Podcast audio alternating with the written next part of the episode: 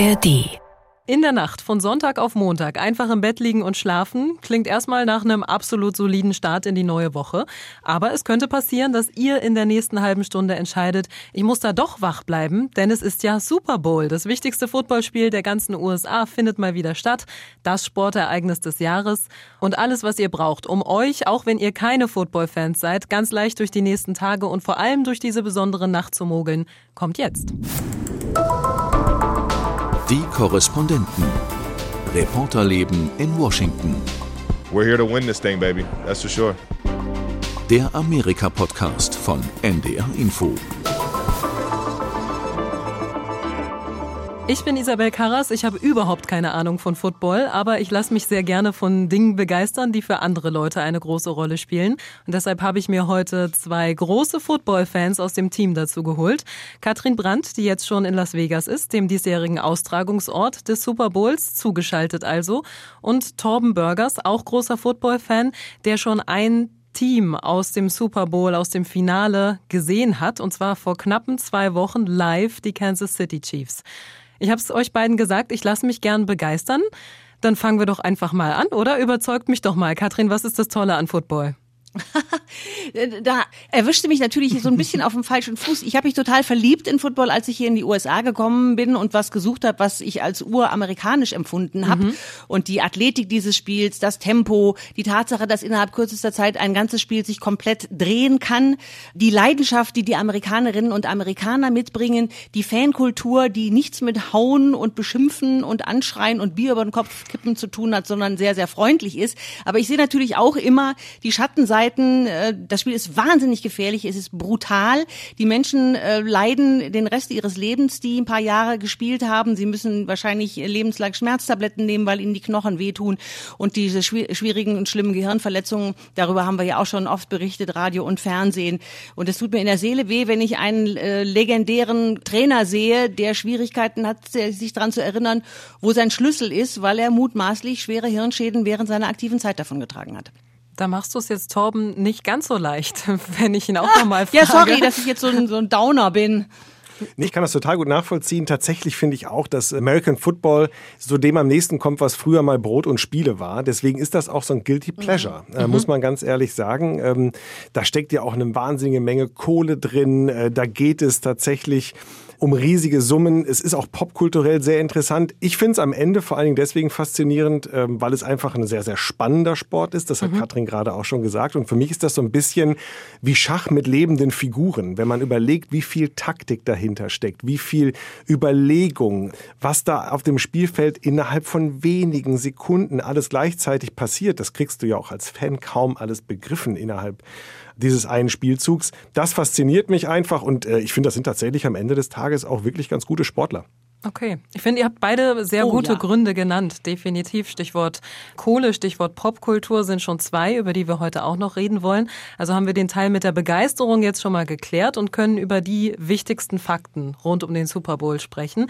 Die Dinge, die auch alle Nicht-Football-Fans wissen sollten. Erst einmal, wer überhaupt spielt. Das sind ja die Kansas City Chiefs, haben wir gerade angesprochen. Und die San Francisco 49ers, die ich übrigens auch schon live gesehen habe. Ich möchte mal sagen, ich nehme das wirklich ernst mit dem Football-Thema versuche schon da reinzufinden. Du meinst an dem Tag, an dem wir beide gemeinsam in Washington im Stadion waren und wir uns noch kannten. An dem wir uns noch nicht kannten und uns dann auch nicht über den Weg gelaufen sind, leider. Das stimmt. Aber genau. ja, ist nicht so lange her, der Silvestertag. Schönes Spiel war es auch für mich. Jetzt weiß ich natürlich auch, wer den Super Bowl gewinnt, ist am Ende Sieger der NFL, der National Football League. Letztes Jahr war das Kansas City. Die könnten also jetzt ihren Titel verteidigen. Katrin, sind Sie deshalb auch der Favorit? Nein, sind sie nicht.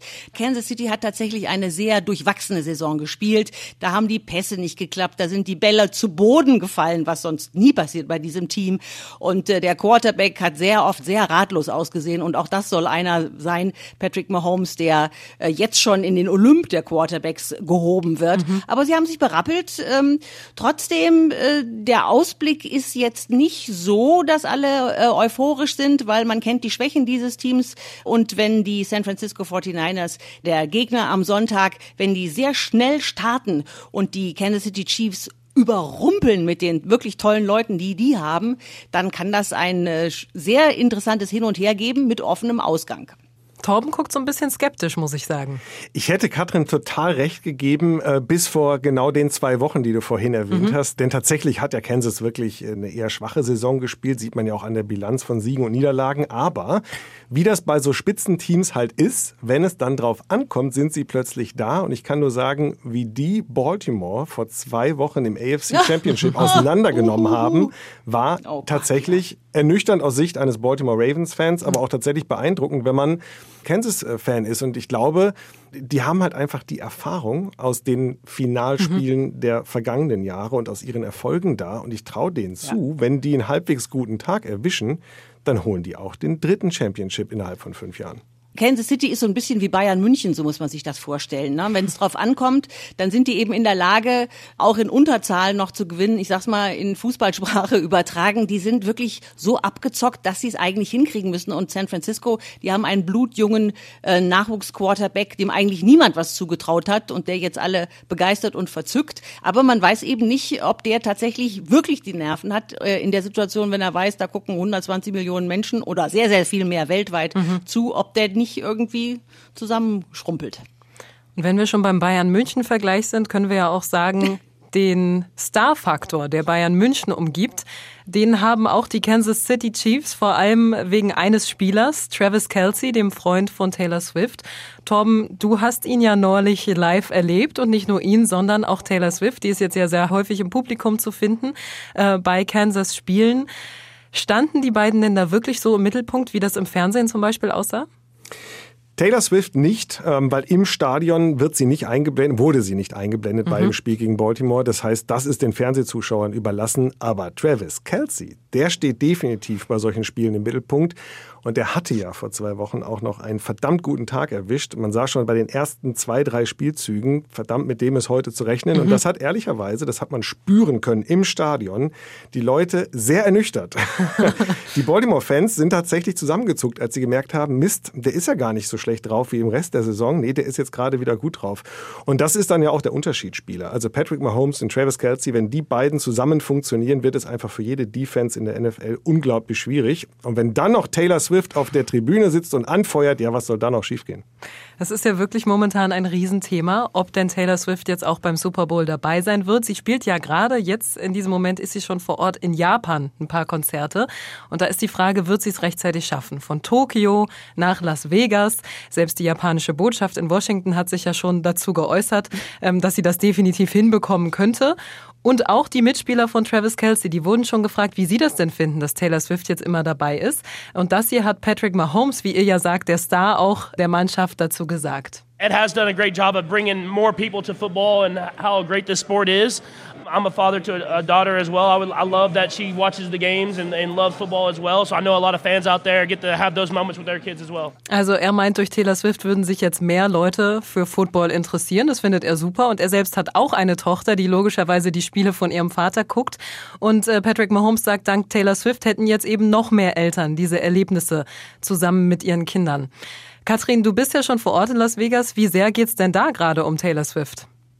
Also ich war gerade eben auch in einer Pressekonferenz mit Travis Kelsey und man muss sagen, der arme Kerl wird wirklich sehr oft nach Sachen gefragt, die nichts mit ihm, sondern mit seiner Freundin zu tun haben. Zum Beispiel, warum jetzt dieses Paar so interessiert verfolgt wird. Und dann ist er aufgefordert worden, an einer Stelle eine Liedzeile zu vervollständigen. Da ist er total ins Schwimmen gekommen. Das war jetzt echt ein bisschen, ein bisschen fies. Also der braucht echt starke Nerven und muss immer wieder das Gleiche sagen. Wir sind in einer Relationship und wir unterstützen uns gegenseitig und das ist alles ganz, ganz toll. So, dann habe ich beim Mikrofon natürlich genommen und habe mal die Leute gefragt, die hier als Fans unterwegs sind, ist mhm. ja klar.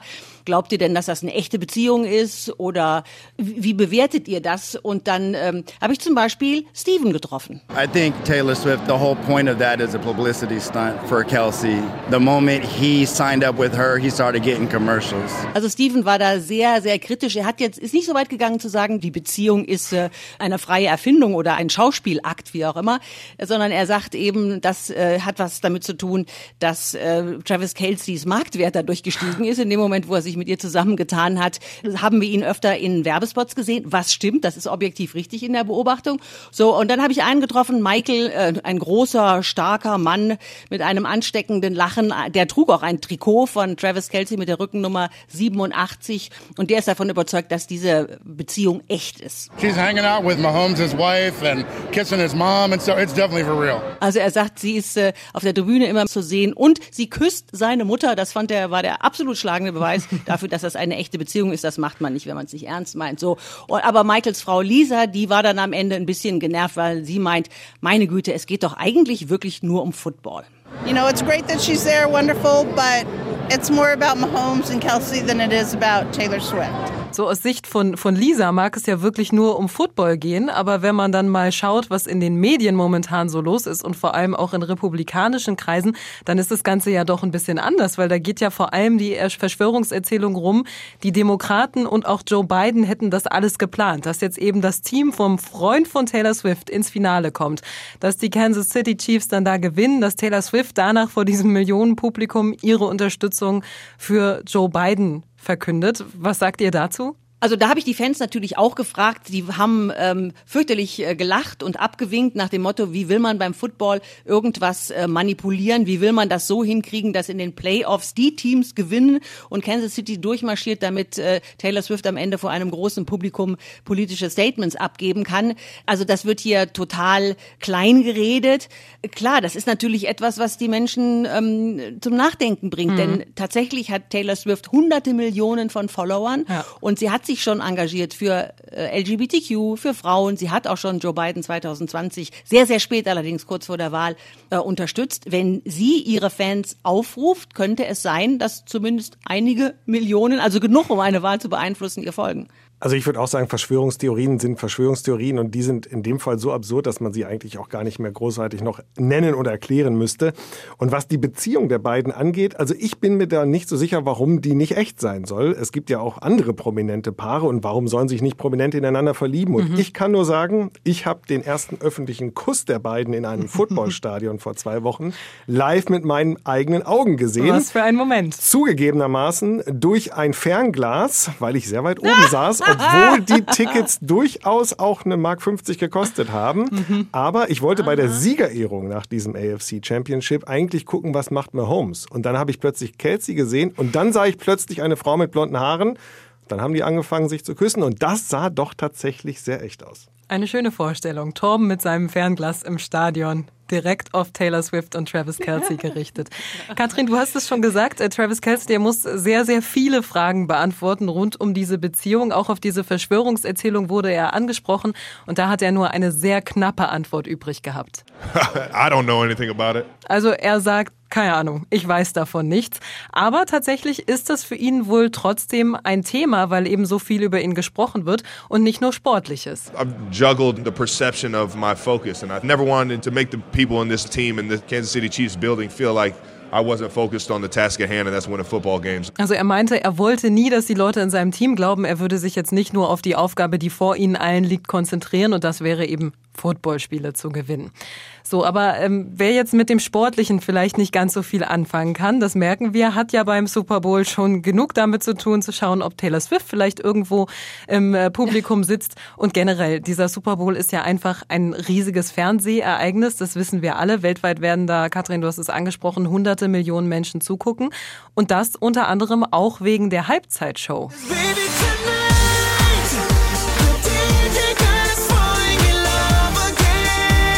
Also Torbens Reaktion kann ich entnehmen, er ist Fan von Ascher, der in der Halbzeitshow dabei sein wird. Bin jetzt nicht speziell Fan von Ascher, aber tatsächlich immer von guter Musik und den Halbzeitshows insgesamt. Insofern, ähm, ja, ja, kann man schon so machen.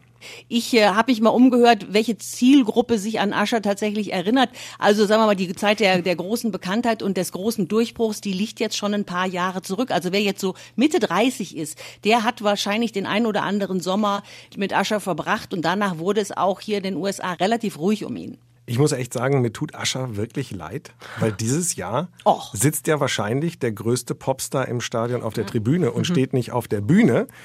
Und jeder, der da ist, denkt sich, warum singt jetzt hier eigentlich nicht Taylor, sondern dieser Ascher? Also ich glaube, es ist wirklich, was die Aufmerksamkeit angeht und was äh, den Glamour-Faktor angeht mhm. und was das Standing äh, als A-Lister in der Oberklasse der Stars angeht, für Ascher nicht leicht, dieses Jahr mitzuhalten mit der Frau, die da auf der Tribüne sitzt und äh, Travis Kelsey anfeuert. Absolut. Und selbst ich als Nicht-Football-Fan, wie gesagt, denke auch noch ans letzte Jahr zurück, als da eben Rihanna in der Halbzeitshow aufgetreten ist, was ja wirklich auch Exakt. schon ein Ereignis für sich war.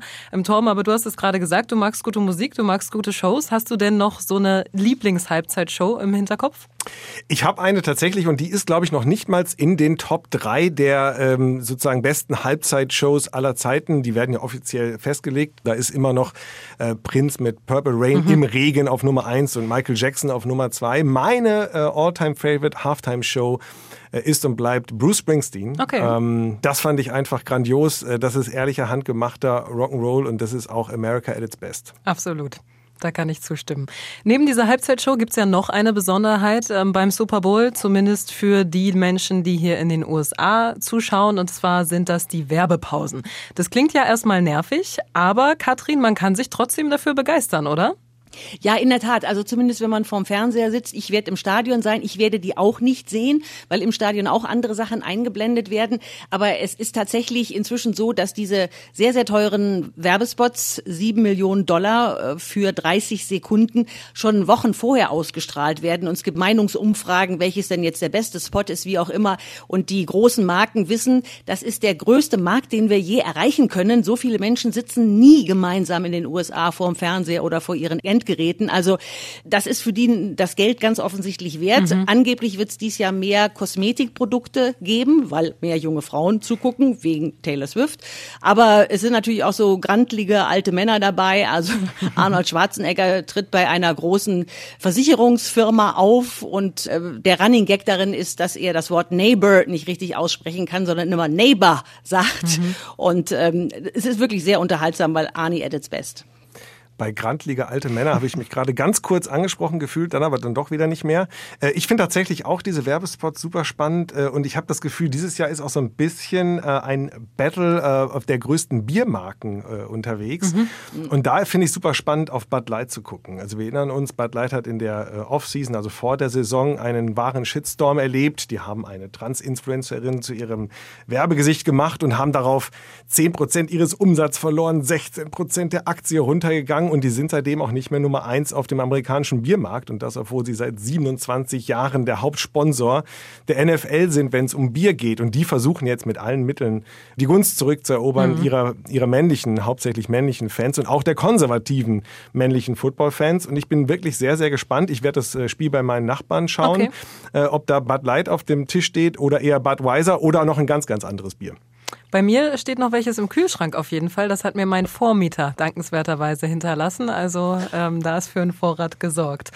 Ich finde, wir müssen aber auch über den Austragungsort noch sprechen, Las Vegas, denn das ist ja eine Premiere. Katrin, weil du vor Ort bist, ähm, kannst du uns mal verraten, was denn so besonders daran ist, dass der Super Bowl in Las Vegas stattfinden wird? Ne, die NFL hat sich äh, lange geziert, hierher zu kommen, weil ähm, Las Vegas eben mit Wetten verbunden ist und mit einem großen Wettmarkt. Mhm. Und die NFL wollte nicht den Eindruck erzeugen oder erwecken, dass da in irgendeiner Art und Weise was manipuliert wird oder was verschoben wird an Spielen. Also die hatte da wirklich spitze Finger. Jetzt ist sie jetzt dann doch gekommen. Also ich bin noch hin und her gerissen. Die anderen Super Bowls, die ich gesehen habe, Miami, Tampa Bay, äh, Los Angeles und ähm, zuletzt jetzt Glendale in, in Arizona, die hatten alle große Freiflächen, die den Fans zur Verfügung gestellt wurden. Da gab's Live-Musik gratis, da konnte man Bälle werfen, Bälle kicken, also so rund um Football sich austoben, sitzen und essen und sowas. Das gibt's hier in Las Vegas alles nicht. Las Vegas ist eine Stadt, die dir das Geld bei lebendigem Leibe aus der Tasche zieht, bis du keine Tasche mehr hast, so ungefähr. Und das machen die hier auch. Hier kostet wirklich sehr, sehr viel Geld, wenn man äh, diese NFL-Experience, die kostet nochmal 25 Dollar extra. Es gibt live Ereignisse, die muss man sich aber zusammensuchen. Diese Stadt ist sowieso grell bunt und in dieser grellen Buntheit muss man sich jetzt irgendwie zurechtfinden und seine Football-Ereignisse suchen. Ich finde es äh, unübersichtlich und nicht so fanfreundlich, aber die Leute, die ich getroffen habe, waren eigentlich alle guter Laune bis jetzt. Gleichzeitig hast du aber auch diesen Faktor der Wetten angesprochen und da habe ich ein paar ja, verrückte Zahlen zu gefunden und zwar ähm, laut AP Associated Press werden wohl rund 70 Millionen Menschen in den USA auf das Spiel am Sonntag wetten. Aus Deutschland kommen ja dann sicherlich auch noch einige dazu, aber allein ähm, die Menschen in den USA werden wohl um die 20 Milliarden Dollar setzen. Das wird wohl in der Branche erwartet. Und es gibt natürlich spezielle Taylor Swift-Wetten. Also man kann auch darauf wetten, ob Travis Kelsey ihr während oder nach dem Spiel einen Heiratsantrag machen wird oder darauf, wie häufig sie im Fernsehen gezeigt werden wird, sollte sie denn überhaupt dabei sein. Und da sitze ich so ein bisschen fassungslos davor und denke mir, das ist doch alles ein bisschen irre, oder? Was wir hier in den USA ja sehen, ist, dass ähm, der Wettmarkt in den vergangenen Jahren massiv geöffnet worden ist. In vielen, vielen, vielen Staaten ist es inzwischen erlaubt zu wetten, nachdem es vorher kategorisch verboten war. Und die Leute springen drauf, gerade eben über die Möglichkeit, äh, das auf dem Handy zu tun, also vom Sofa nicht mehr aufstehen zu müssen, um eine Wette abzugeben. Das Ganze wird massiv beworben äh, rund um die Spiele. Äh, Travis Kelsey ist heute in der Pressekonferenz auch darauf angesprochen worden, so nach dem Motto, was wird denn eher eintreten, werden die ähm, San Francisco 49ers einen Ring bekommen, also die Trophäe beim Super Bowl, oder wird Taylor Swift einen Ring bekommen? Zwinker, zwinker, zwinker. Und er hat dann sehr trocken gesagt, nee, er wird hoffen, dass er den Ring mit nach Hause nimmt, also seinen dritten Super Bowl Ring. Also er hat vor, da als Sieger vom Platz zu gehen und auf nichts anderes hat er sich da erstmal eingelassen. Aber sehr kreative Frage, muss man sagen. Also wer, oh Gott, ja. wer in Deutschland denn jetzt sagt, alles klar, bis nachts halb eins, da bleibe ich wach, muss sich dann aber schon doch noch darauf einstellen, dass dieses Spiel inklusive Halbzeitshow so bis zu vier Stunden dauern kann. Was würdet ihr beide sagen, Torben, du vielleicht, auf welchen Spieler, welcher Mannschaft sollten wir da besonders schauen? Und Travis Kelsey ist als Antwort verboten. Ja, das macht es natürlich jetzt schwierig, weil in der Tat hätte ich gesagt, äh, auf den und zusammen natürlich auch äh, mit Patrick Mahomes. Auf der anderen Seite, das hat ja ähm, Katrin schon angesprochen, ist es halt Brock Purdy als ähm, ne, junger Quarterback, mhm. Mr. Irrelevant, also der letzte Pick in dem Jahr, wo er gedraftet wurde.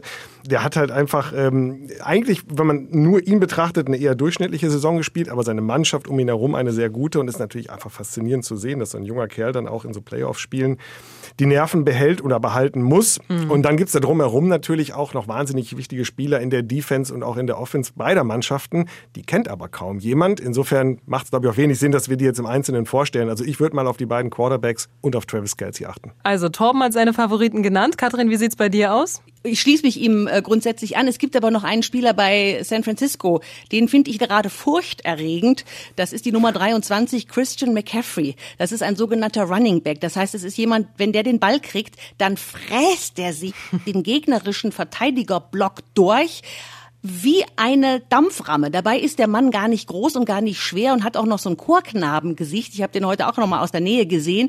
Der wirkt total unschuldig, aber gebt diesem Mann nicht den Ball, beziehungsweise wenn er den Ball hat, müsste man ihn aus Kansas City Chiefs Sicht sofort versuche zu stoppen, weil der hat einen Drang zur gegnerischen Endzone. Wenn der einmal unterwegs ist, ist er nicht zu stoppen. Also auf den achten, der ist furchterregend. Und wenn man mich fragt, der müsste für die vergangene Saison diesen berühmten Titel wertvollster Spieler der Saison bekommen, weil der Typ ist unfassbar.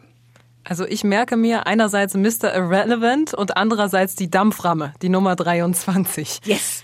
Ich habe auch nachgeschaut, deutsche Spieler sind ja nicht dabei. Dafür kommt aber das Dach des Stadions in Las Vegas von einer Bremer Firma. Also immerhin ein bisschen deutsche Beteiligung. Und generell wird das Spiel ja natürlich auch in Deutschland verfolgt. Da wird die Aufmerksamkeit rund um das Thema Football ja auch immer größer. Torben, was würdest du allen raten, die jetzt ähm, vielleicht ähnlich wie ich ohne Footballkenntnisse am Ende vorm Fernseher sitzen? Worauf sollen die besonders achten? Ich glaube, wenn man das Spiel genießen will, muss man sich tatsächlich vor einmal so ganz grundsätzlich mit den Spielregeln und der Zählweise und äh, dem Scoring einmal beschäftigen. Mhm. Ansonsten macht es einfach keine große Freude. Und dann würde ich mich einfach mal drauf einlassen und hoffen, dass es, so wie Katrin es anfangs beschrieben hat, ein offener Schlagabtausch wird ein High-Scoring-Game, also mhm. möglichst viele Touchdowns, viel Goals, möglichst viele erfolgreiche Angriffszüge. Das kann auch mal ganz anders aussehen, gerade im Super Bowl, wo die Nerven oft blank liegen. Und wenn da mal so ein Quarter oder zwei punktlos vorbeigehen, dann ist es schwierig, glaube ich, als äh, nicht unbedingt footballaffiner Mensch dran zu bleiben. Also hoffen wir mal, dass es da direkt von Anfang an rappelt. Katrin, wenn Torben und ich jetzt beide spontan sagen würden, wir stoßen bei dir noch dazu, Was müssten wir so grob bezahlen? Oh, das ist, das ist schwierig. Die Tickets kosten, das ist zumindest der letzte Stand, den ich hatte, äh, im Schnitt 10.000 Dollar. Also man kann irgendwie immer noch Tickets kriegen, also gefälschte natürlich auf jeden Fall. ähm, aber man kann auch noch echte kriegen. Man muss halt wahnsinnig viel Geld bezahlen. Dazu muss dann der wahnsinnig teure Flug kommen und natürlich die Hotelzimmerpreise, die jetzt auch sich, weiß ich nicht, verfünffacht, verzehnfacht haben.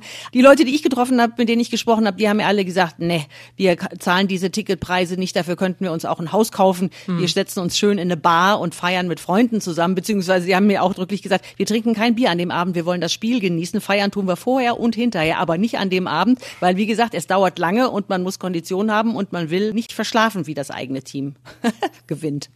Ich finde das faszinierend in Amerika, dass du, so ist meine Erfahrung bisher, tatsächlich für jedes Event, jedes Konzert, auf das du gehen willst, am Ende doch immer noch Karten kriegen kannst. Es ist immer nur eine Frage des Preises. Und das liegt daran, dass hier halt der Markt so ist, dass viele einfach, wenn sie es können, die Tickets zu regulären Preisen kaufen, mit der Absicht, sie dann später auch wieder verkaufen zu wollen. Dieser Resale-Market, der ist einfach riesig hier. Genau. Und dann ist das am Ende einfach eine schnöde Frage von Angebot und Nachfrage. Ist ja klar, in dem Fall ist das Angebot begrenzt und die Nachfrage riesig groß. Aber wer das Geld über hat, der kann sich auch jetzt noch ein Ticket kaufen. Wir zählen da beide nicht dazu, das glaube ich, kann ich so für uns sagen. Tom guckt noch ein bisschen skeptisch. Ich überlege noch mal. Zum Abschluss habe ich für euch aber noch die Frage der Fragen, denn ich habe heute eine Mail bekommen von einem bekannten Essenslieferdienst und da stand die Frage drin, was ist denn das ultimative Super Bowl Essen? Da läuft wohl gerade eine Umfrage und zur Auswahl standen, Achtung, Hähnchenflügel, Pizza, Burger oder Nachos. Was wäre euer Favorit? Also ich habe ja schon gesagt, ich bin bei den Nachbarn eingeladen und da gab es tatsächlich gestern die Diskussion, was essen wir denn? Und da wurde tatsächlich darüber philosophiert, dass man doch mal nicht ganz so ungesund an die Sache rangehen sollte. Also, haltet euch fest, haben wir uns für Chicken Wings entschieden. Konsequent. Ja, also ist auch nicht besonders ähm, äh, gesund, wobei wir bringen tatsächlich Salate mit. Aber äh, ja, es wurden schon raue Mengen äh, Hühnchenfleisch gekauft und ähm, der Smoker wird angemacht. Und dann gibt's natürlich Bier. Und äh, das Ganze startet übrigens auch rechtzeitig. Ortszeit hier ist ja der Auftakt zu dem Spiel, Katrin, korrigier mich, um 18.30 Uhr, äh, Ortszeit in Las Vegas 15.30 Uhr. Aber ich glaube, wir fangen schon irgendwie so morgens um 11 an. Das ist ja wie ein richtiger Festivaltag. Ich bin schockiert. Katrin, du wirst am Arbeiten sein. Gibt es bei dir trotzdem was zu essen? Ich vermute, ich werde einen Pappkarton mit pappigen Sandwiches und äh, auch Chips und ähnlichem hingestellt bekommen. Ich sitze in einer Box, gucke aufs Spiel und werde vorher und hinterher live für diese ARD-Radiosender berichten. Das Essen steht bei mir nicht im Vordergrund und es wird auch definitiv keinen Alkohol geben. Gut, haben wir damit das Wichtigste geklärt und äh, ich glaube, es ist sehr deutlich geworden, was für ein Riesending der Super Bowl hier in den USA ist. Auch in Deutschland gibt's ja wieder viele Public Viewing Möglichkeiten. Wir haben es angesprochen, auch da wird das Interesse an Football immer größer.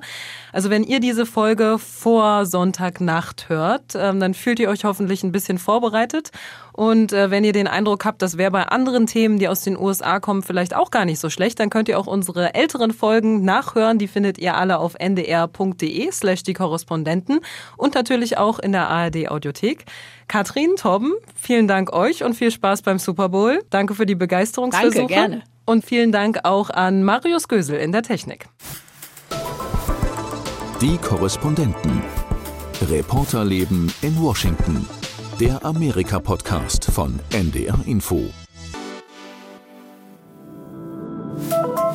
Vom Strompreis bis zur Wärmepumpe, vom E-Auto bis zum Fachkräftemangel.